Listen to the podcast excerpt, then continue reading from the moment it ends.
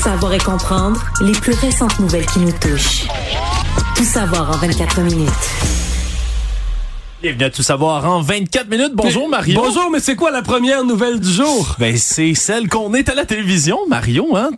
Tout savoir en 24 minutes, le tout premier qui se passe maintenant, mais à la télévision, en balado, tout l'environnement de Cube au grand complet. Ben, c'est la grande nouvelle aujourd'hui, Mario, sincèrement. Très heureux maintenant de pouvoir apparaître dans le, le téléviseur de nos auditeurs. Puis ça fait quand même ben, un déploiement dans une époque où il y a de plus en plus de médias, on s'entend, qui sont en perdition, qui... Puis nos patrons ont décidé qu'on changeait pas le nombre de minutes pour résumer l'actualité. Là, ça reste 24 minutes. On a encore une mission qui est là, euh, qui est à accomplir, là, notre patron André Sylvain Latour, entre autres, là, lui qui est très fan là, de la ponctualité du 24 minutes et du tout savoir. Non, c'est vraiment la première nouvelle aujourd'hui, puis ça va rester comme ça, mais pour le reste de la saison, au complet, Mario. Alors, les auditeurs qui vont pouvoir venir nous voir là, à la fois au canal 70 sur Elix, sur Helico au canal 651, diffusé aussi aux abonnés de TELUS. Puis il y a l'émission de Mathieu Bock-Côté aussi qui se rajoute, faut-il le souligner. Oui, une nouvelle hein? émission en avant-midi. C'est pour ça qu'on est une demi-heure plus tard, nous. Oui, exactement. On a remanié l'horaire pour insérer euh, Mathieu transatlantique de Paris? Exactement, transatlantique, ce qui fait que l'émission à nous est de 16h à 18h maintenant tous les jours. On perd pas une minute. Il va y avoir encore également le ton d'apparition avec nos collègues à LCN qui va se dérouler en duplex comme d'habitude. C'est juste que ça finira plus la mission. Non, on va avoir encore du contenu, donc restez des nôtres par la suite. Donc c'est le tout savoir en 24 minutes qui se poursuit. Et bien sûr, on a toutes sortes de nouvelles à discuter avec vous. Commençons dans les affaires judiciaires aujourd'hui. Mario, alors qu'on a eu un peu plus de nouvelles sur ce qui s'est déroulé au palais de justice hier, hein, cette histoire d'un pas, plus pas plus rassurant là. Ouais, c'est encore moins rassurant peut-être même là, si, si, tu, si tu me laisses m'exprimer là-dessus, Mario, parce que on a vraiment très peu d'informations sur les motivations réelles ou, du, ou de l'absence de motivation réelle de l'accusé dans cette histoire. Alexandre Garcès, qui hier, là, je le rappelle, a poignardé à plusieurs reprises un interprète judiciaire de 68 ans, ITAC, qui lui se trouvait dans une espèce de petit cubicule, avait été assigné une cause, comme c'est le cas pour les interprètes judiciaires dans les palais de justice. Pour ceux qui se demandent, c'est les gens qui vont, par exemple, lorsque vous avez pas, euh, vous parlez pas ni français ni anglais. Et même si vous le parlez un peu, moi quelqu'un m'expliquait que les juges sont assez pointilleux là-dessus que pour que justice soit rendue, il faut que la personne comprenne bien. Pas juste, tu es capable de, de, de, placoter ou de commander quelque chose au restaurant. Il faut, faut que tu comprennes vraiment bien, bien, bien le sens des mots, la portée des mots, qu'est-ce qui t'arrive. Donc, c'est pour ça que les interprètes, même des gens, des fois, qui parlent un peu la langue, on va souhaiter l'interprète judiciaire parce que le juge, lui, veut, dans son âme et conscience, dire, dire OK, la personne comprend, qu'est-ce la gravité de ce qui est arrivé, des accusations, euh, la portée des mots, là, si tu dis oui à ça, si tu plaides coupable, qu'est-ce que ça signifie? Et donc, les interprètes jouent un rôle essentiel, et ce monsieur-là le faisait depuis longtemps, il semble-t-il qu'il est exceptionnel. Il joue sur quatre langues, euh, il était vraiment parfait. C'est, c'est comme tu le dis bien, mais des un peu des héros méconnus des palais de justice. Le rouage super important parce que quand on veut avoir une défense pleine et entière, faut comprendre ce qui nous arrive, comme tu le disais si bien. Et là, ben Monsieur Tac lui se fait attaquer sauvagement le plusieurs coups de couteau qui lui ont été donnés. Notamment, c'est ça, au cou. Il était gravement blessé. Il a réussi à aller se réfugier dans une salle de bain. Là, les constables spéciaux du palais de justice, je rappelle, ces temps-ci, on parle beaucoup du fait qu'il manque d'effectifs même de constables spéciaux dans les palais de justice et eux sont intervenus, on voit leur rôle comme il est essentiel, sont intervenus pour venir finalement le sauver. Il est à l'hôpital puis il est encore dans un état jugé sérieux là, quand même pour des blessures au cou comme ça. Et là, monsieur Alexandre Garcès, l'accusé dans cette histoire-là, était de retour aujourd'hui là sur les lieux même où il avait été présent et où il a commis son crime. il est jugé évidemment au palais de justice de Longueuil donc. Exactement. Et là, ben, on lui a donné une ordonnance d'interdiction de contact avec la victime comme c'est souvent le cas dans des causes comme celle-là. Et c'est sa réponse qui a mis un peu la puce à l'oreille, ou lui qui a dit, bah bien sûr que je le contacterai pas, je ne le connais pas. Et là, on comprend que c'est vraiment une cible complètement au hasard que cet homme-là a pris. Donc, en gros, le gars, il n'y a pas affaire au palais de justice. Il est accusé de rien. Il n'y a pas de dossier judiciaire. Donc, c'est pas quelqu'un qui pourrait être frustré parce que la justice, là, il considérait l'aurait maltraité. Il connaît pas le type il en veut à la justice en général. On sait même pas exactement pourquoi. Il aurait parlé, là, il aurait verbalisé là, juste avant l'agression, lui vouloir s'en en avoir contre le système.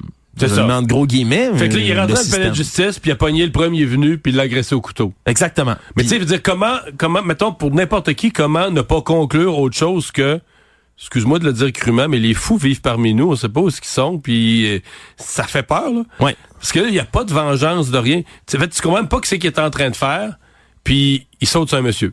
Oui, puis tu l'as bien dit, Mario, l'enquête à date ben, démontre qu'il n'y a pas vraiment de raison pour laquelle il était là. Il était pas, euh, il avait pas un procès lui-même, c'était pas un témoin dans un autre procès. Il allait comme un spectateur qui va assister à une cause, oui, il était là à ce titre-là. Voilà, mais il était entré au palais de justice, a trouvé quelqu'un, l'a poignardé complètement au hasard, connaît pas la victime et maintenant, ben, il fait face en à même des... Temps, en même temps, parce qu'il n'y a pas de détecteur de métal, il est rentré avec, je dis un couteau, je pense que c'est des couteaux, j'ai vu quelque part des couteaux.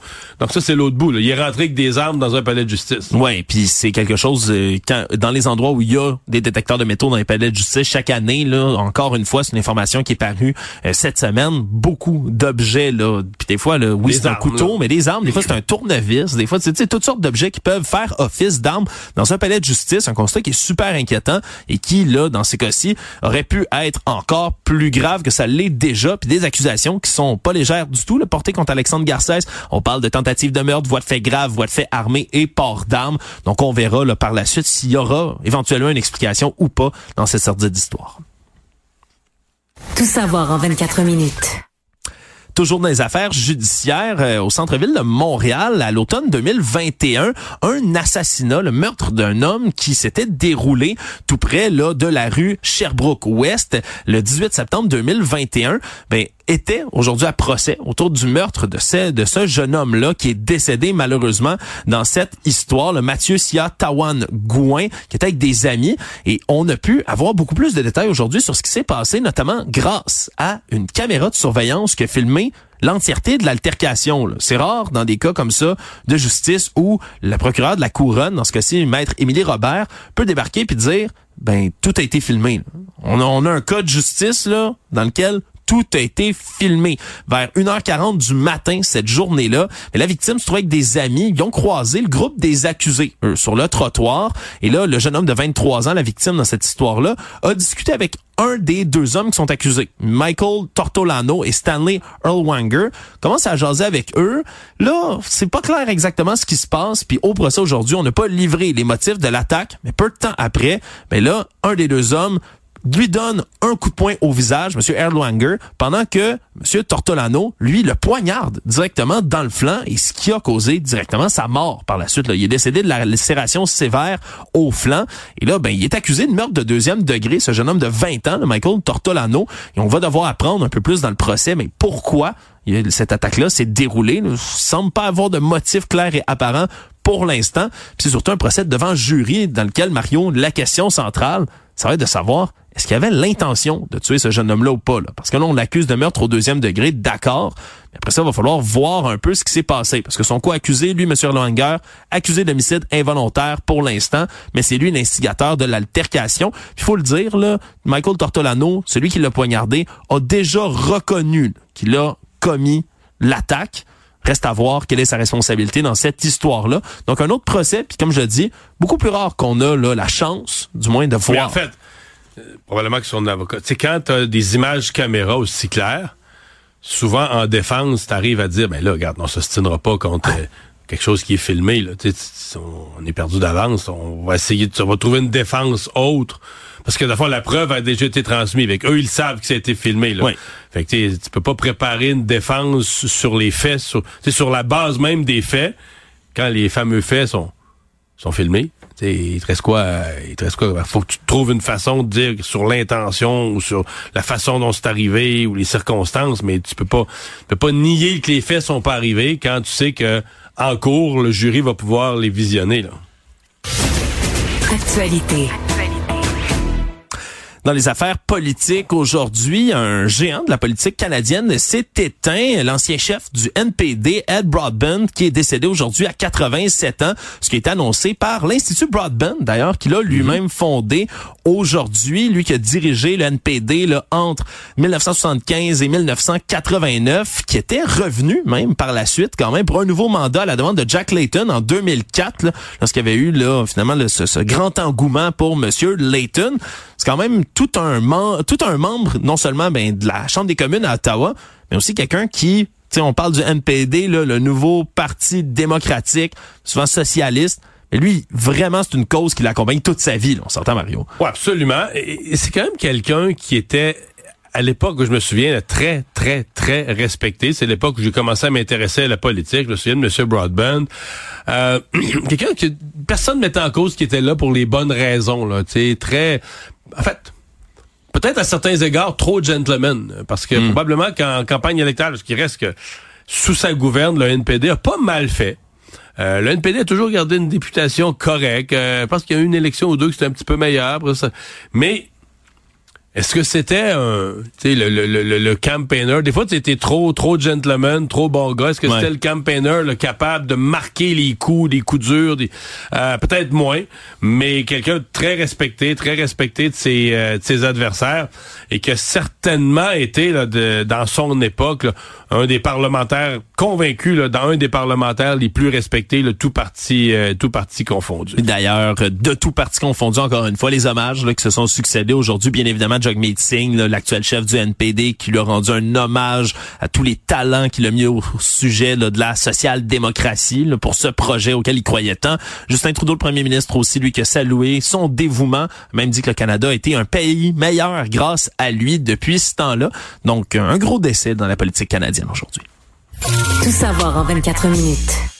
Une meilleure nouvelle pour les gens qui habitent dans la région de Montréal, particulièrement là, du côté de Vaudreuil, d'Orion, le pont de l'île aux Tourtes, qui va retrouver très bientôt une troisième voie de circulation. Puis quand je dis très bientôt, c'est dès lundi prochain. Ça a été annoncé aujourd'hui par le ministère des Transports et de la Mobilité durable, parce qu'on dit que les travaux de réparation de la portion de la dalle qui est endommagée sur le pont sont maintenant achevés. Là. On se souviendra, c'est une découverte qui avait fait froid dans le dos quand même à certaines personnes et qui empruntent le pont souvent. Mais qui avait fait aussi... Euh un peu euh, capoter les gens de, de, de, ce coin-là, du coin de Vaudreuil. J'ai un ami qui, qui vit là. Je veux dire, c'est quasiment dur de leur parler d'autres choses. le pont de l'île aux Tourtes. Je sais que pour les gens qui habitent dans d'autres régions du Québec, bon, le pont de l'île aux Tourtes, tant pis, mais non. Hein. pour, pour les gens d'un secteur, les d'abord, parce que les détours sont énormes. Si tu passes, tu passes par la 30, là, les détours sont énormes. Et la congestion est ridicule. Oui, parce qu'il y a six voies habituellement sur le pont de l'île aux Tourtes, pour ceux qui l'empruntent pas souvent. on en avait seulement deux qui étaient en service là-dessus. Il avait fallu mettre des mesures d'atténuation, mais là, les mesures d'atténuation... moi, on m'a décrit que tout était jamais là. Tu l'île Perrault, tout, ce coin-là. Tu à un moment donné, il y a un point où il n'y a plus rien qui bouge. Les gens peuvent plus sortir des rues résidentielles parce que le, boulevard qui, sort de la rue résidentielle est bloqué parce que c'est bloqué jusqu'au pas. C'était un enfer là, pour les gens, des heures perdues. Alors, toute voie qu'on leur redonne, je pense, va être source de bonheur. Oui, puis ça va faire un peu là comme euh, c'est le cas pour le pont-tunnel, dont on va ouvrir une voie là, dans le, la direction. Sauf, que la différence du pont-tunnel, c'est que c'est arrivé comme une... Tu sais, le pont-tunnel, on l'a quand même planifié. Tu vas me dire, c'est pas plus facile, mais... Trouvez votre plan B, disait le ministère des Transports. Ben, on a préparé les esprits, alors que le pont de l'île autour, c'est arrivé du jour au lendemain. il y a un problème de sécurité avec votre pont, bing bang, on ferme.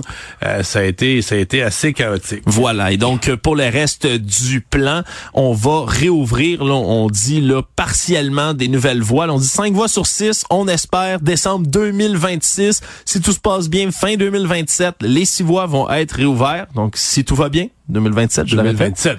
2027. Pas tout de suite, ça, là. Si tout va bien. Si tout va bien. Si tout va bien. Les coûts pour l'instant, coût total 2,3 euh, milliards. Il l'avait dit au printemps 2020 que des arcs-en-ciel, ça va bien aller, là. C'est vrai? 2,3 milliards si tout Moi, je retiens ça. Ça va bien aller. Et moi, ce que je retiens aussi, Mario, une piste polyvalente pour les cyclistes et les piétons qui va s'ajouter en plus de ces six voies en 2027. C'est devenu, un incontournable, là, d'avoir une piste cyclable partout. Là. Ben voilà. Tant qu'à reconstruire. Actualité. Nouvelle Mario qui va faire sourire les amateurs d'animaux, dont je sais euh, que tu fais partie quand même, au parc Omega, hein, ce parc très populaire ici au Québec, a décidé d'investir pour avoir ben, des nouvelles installations qui viennent euh, donner suite à un projet qui était déjà excessivement populaire auprès du parc Omega, le concept de dormir proche des animaux. Je sais pas si tu avais déjà vu ça, Mario, passer. J'ai entendu parler, je l'ai pas vécu, j'ai pas vu jamais d'image, mais oui. Euh, Parce que depuis 2018, c'est un parc, on se comprend, le parc Omega, qui est un parc là, immersif. C'est pas un zoo à proprement parler où il y a des enclos, par exemple, pour les animaux. Les enclos sont très grands. Tu, vas te promener dans le parc, puis les animaux se promènent vraiment un peu partout. C'est un concept en 2018 qui avait été introduit pour dormir avec les loups, entre autres. C'est ce qui était dit. Quand on dit dormir avec les loups, c'est pas d'aller faire la petite cuillère avec un loup gris, on s'entend. C'est plutôt qu'on a ben, ce chalet-là, une habitation dans laquelle les gens peuvent venir habiter, puis que c'est tout vitré, puis tu peux voir tes, les loups à l'extérieur qui jouent comme s'il y avait une meute de chiens dans ta cour, mais à la place, c'est des loups. Ça avait été très populaire. Et là, maintenant, ben, on étend tout ça pour aller pouvoir dormir tout près du mouflon de Corse, Mario. Je sais pas si tu connais ce sympathique ben, animal. c'est une sorte de chef de montagne, je suppose, de la Corse, là. Ben voilà, avec des cornes recourbées, mais Ben ouais. c'est un animal qui est en voie de disparition et donc qui va s'ajouter maintenant à cette espèce de Puis sélection. on a de- des mouflons de Corse en Outaouais. Ben, on a des mouflons de Corse en Outaouais. Il ajoute 14 nouveaux chalets dans lesquels tu peux aller habiter puis dormir à côté des mouflons de Corse. J'ai dit entre autres des mouflons de Corse parce qu'il y a un autre animal aussi à côté duquel on peut aller dormir, le cerf de Virginie, Mario. Mais ça, tu peux le faire à Longueuil? Ben c'est ça, tu peux le faire à Saint-Bruno aussi. Là. C'est- c'est- Moi, c'est ce que je me dis. Tu vois, j'ai vu cette nouvelle-là, je me suis dit, bon, ben, les gens de Longueuil vont peut-être être nostalgiques dans quelques mois, vont pouvoir aller au Ben parc ouais. Omega, et donc euh, vont pouvoir dormir tout près là, de ces sympathiques animaux. Puis eux sont un tout petit peu moins en voie de disparition quand même Oui, là, que le ça va très, très, très bien, leur population. Peut-être un peu trop même. Économie. Nouvelle qui est passée un tout petit peu sous le radar dans le domaine de l'économie, mais surtout des domaines des hautes technologies, Mario, alors qu'il y a eu un ent- une entente qui s'est signée plutôt cette semaine entre le syndicat des acteurs et des actrices des États-Unis, l'énorme syndicat qui a été en grève. On s'en souviendra là, dans- Ouais. durant les derniers mois, ça a causé toutes sortes de retards dans l'industrie. Mais là, cette fois-ci, c'est une entente qui est faite entre eux et les acteurs dans les studios de jeux vidéo. Là, c'est peut-être un peu spécial à comprendre parce que pour les jeux vidéo, ben, on a besoin de faire Bien évidemment, des voix hein, pour toutes sortes de personnages. Il y a des acteurs qui vont donner vie à certains personnages de jeux vidéo. Mais là, c'est qu'on a les mêmes revendications, peut-être même encore plus pointues dans ce milieu-là au sujet de l'intelligence artificielle. On se souviendra que c'était une des revendications principales du syndicat parce que, euh, veut, veut pas, il y a de plus en plus de gens, d'acteurs qui sont recréés par imagerie, là, par ordinateur, des gens qui vont être faits en CGI, par exemple, où leur voix va être interprétée. Mais là, pour les acteurs, les actrices du domaine du jeu vidéo, c'est quelque chose qui s'en vient, Mario, de plus en plus. Là. Des jeux ultra poussés comme un des jeux les plus populaires de l'an passé, le jeu Baldur's Gate, par exemple. Je sais pas si tu as eu vent de Non, ce de type pas de jeu-là. Jeu basé sur la, la, la fabuleuse franchise de Donjons Dragon, dans lequel tu as des personnages, là, ce qu'on appelle des PNJ, des jeux, personnages non joueurs, qui en a par centaines et par milliers dans le reste du jeu. Tu sais, quand tu vas parler à un de ces personnages-là, d'habitude, dans tous les jeux, depuis des dizaines d'années, ben, tu sais, le personnage va te répondre des lignes de texte. Tu sais, bonjour aventurier. Mais maintenant, avec l'intelligence artificielle, c'est la prochaine étape. On est à la porte de tout ça, que dépendamment de à quel moment de la journée tu parles, où tu parles à tel personnage, ben, il va te répondre des trucs avec l'intelligence Plus artificielle. pertinent, là, plus, plus précis, plus pointu sur la situation. Voilà, puis ça, ça fait saliver les amateurs de jeux vidéo puis de jeux de roleplay comme ça, dans lequel ben, tu vas pouvoir là, vraiment t'immerser dans un monde où tous les personnages vont réagir de manière qui est plus programmée du tout, mais qui vont réagir à ce que tu fais en temps réel. Puis ça, évidemment, c'est fantastique. Mais pour les acteurs, c'est quelque chose qui est excessivement inquiétant. Et là, ben maintenant, dans Ben, cette ça. Si ça veut dire plus de textes à générer, puis qu'on les paye pour le faire, ça peut, ça peut être de la manne aussi. Ben c'est ça le problème Mario, c'est que oui, c'est plus de texte à générer, c'est ce qui a été fait entre autres par exemple pour le jeu Baldur's Gate, mais après ça, c'est qu'avec l'intelligence artificielle, il va suffire d'avoir ta voix. Là. Par exemple, toi tu pourrais devenir un personnage de jeu vidéo Mario avec tout ce qui existe comme audio Le de toi. Grinch, mettons. Oui, mettons, d'accord, on prendrait, oui, tu pourrais jouer le Grinch. Dans un Et là, jeu vidéo. On, ben, on pourrait prendre ta voix comme ça, puis comme il y a beaucoup de matériel à donner à l'intelligence artificielle, ben, à un certain moment, ce serait plus toi qui lis les lignes, tu comprends? Ce serait des lignes que tu n'as jamais lues de toute ta vie, mais qui sont reproduites à partir de ta voix par l'intelligence artificielle. Puis c'est ça qui a été mis dans l'entente, entre autres. On parle d'une rémunération équitable maintenant pour les acteurs de jeux vidéo. Parce combien ça vaut, ça, tu sais, je veux dire, on mettons le cas que tu dis, on utilise ma voix, mais moi je travaille plus, là. Moi je suis assis chez nous, on utilise ma voix, mais là, ça vaut combien par jeu, par unité, par fois, par phrase, parce que, Et là, ce qu'on a mis, c'est c'est- une, une limite maintenant avant que on- un nombre de fois X où on peut utiliser la voix de quelqu'un avant qu'il y ait un paiement supplémentaire d'exiger. Donc ça va être ça les modalités qui vont être mises de l'avant par tout ça. Faut comprendre que c'est une fraction, là, vraiment une toute petite fraction de toutes les ententes qui doivent se faire parce que là, ben c'est un, un syndicat de jeux vidéo qui a fait une entente en Australie. Donc on se comprend qu'on est très loin du reste du monde, mais ici à Montréal, capitale du jeu vidéo, ben c'est une réalité Ben ouais. qui pourrait arriver là beaucoup plus rapidement qu'on le pense. Le monde. Il faut bien évidemment parler, quand on parle des affaires internationales, de Donald Trump, qui était de retour aujourd'hui, encore une fois, là, dans un procès, des procès qui se multiplient, bien évidemment, pour l'ancien président américain. Procès, moi, j'ai écouté M. Trump, là. Oui. Procès injuste. Injuste, oui, Ben, ingérence. C'est ce qu'il a dit. Ingérence électorale, c'est ce qu'il dénonce encore Chasse une aux fois. sorcières. Chasse aux sorcières. Puis là, c'est ça peut devenir rapidement complexe là, d'essayer d'expliquer exactement ce qui s'est passé dans les derniers jours pour M. Trump. Parce que plus tôt cette semaine, on avait droit à des plaidoiries de ses avocats qui, eux, continuent d'argumenter que M. Trump avait une immunité totale et complète. Mais ça, c'est pas dans le procès, c'est pas dans le procès de la fraude à New York, c'est dans un autre procès. Parce que maintenant, on s'y perd, là. Ouais, on s'y perd. Mais aujourd'hui, c'était vraiment dans ce procès au civil pour fraude. là. On se souviendra que la procureure générale de l'État de New York, Mme Laetitia James, lui réclame pas moins de 370 millions de dollars américains en dédommagement pour avoir gonflé ou réduit la valeur de ses propriétés, des actifs de la Plus- Trump Organization. Plus la menace d'être banni de faire des affaires à New York. Donc, le, le cas extrême, il pourrait payer 370 millions en amende et perdre le droit de faire des affaires dorénavant à New York. Ce qui inclurait, par exemple, la vente de la fameuse Trump Tower à New York, qui pourrait là, se voir liquidée par la suite si tout ça s'avère. Donc ça, c'est un procès ben, qui vient frapper directement, bien évidemment, M. Trump, bien qu'il n'y ait pas de chance du tout qu'il se retrouve en prison autour de tout ça. Mais c'est que dans les derniers jours, le juge là, qui préside, M. Engoron, qui préside ce procès-là, avec lequel il y a déjà eu maille à partir avec M. Trump, des amendes qui ont dû être données parce qu'il n'était pas capable de gérer en cours, qui menaçait l'équipe autour du juge lui-même. Mais là, M. Trump, lui, voulait livrer des plaidoiries finales par lui-même aujourd'hui.